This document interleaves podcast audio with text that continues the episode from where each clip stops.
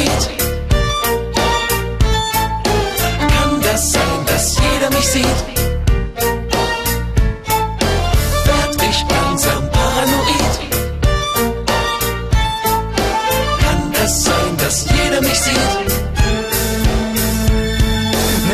Paranoid, doch auf der Straße herrscht Krieg. Alle Jugendlichen sind total aggressiv. Das wird mir langsam zu viel. Ich verriegel die Tür, fühl mich nirgendwo mehr sicher. Nichts ist mehr wie früher. Es ist doch offensichtlich, dass hier irgendetwas nicht stimmt. Doch ich habe das Gefühl, alle Menschen um mich rum sind blind.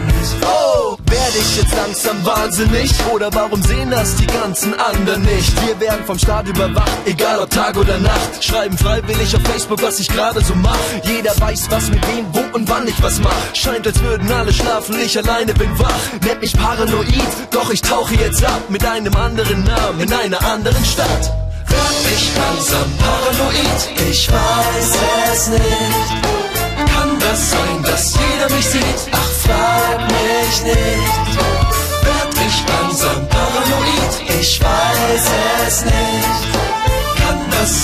Sein, dass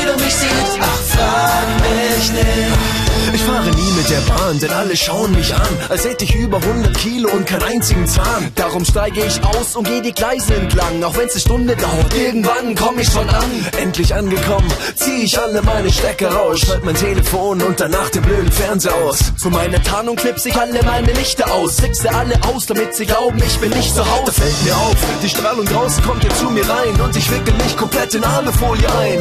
Schon meint mein Nachbar, er muss Nägel in die Wand klopfen und normalerweise würde ich in die Ohrenwand stopfen. Ich raste aus, dreh alle meine Boxen auf und Augenblicke später stehen bei mir auch schon die Cops im Haus. Sie sehen mich an in meinem Antistrahlen-Outfit und nehmen mich zum Schutz in ein ganz besonderes Haus mit.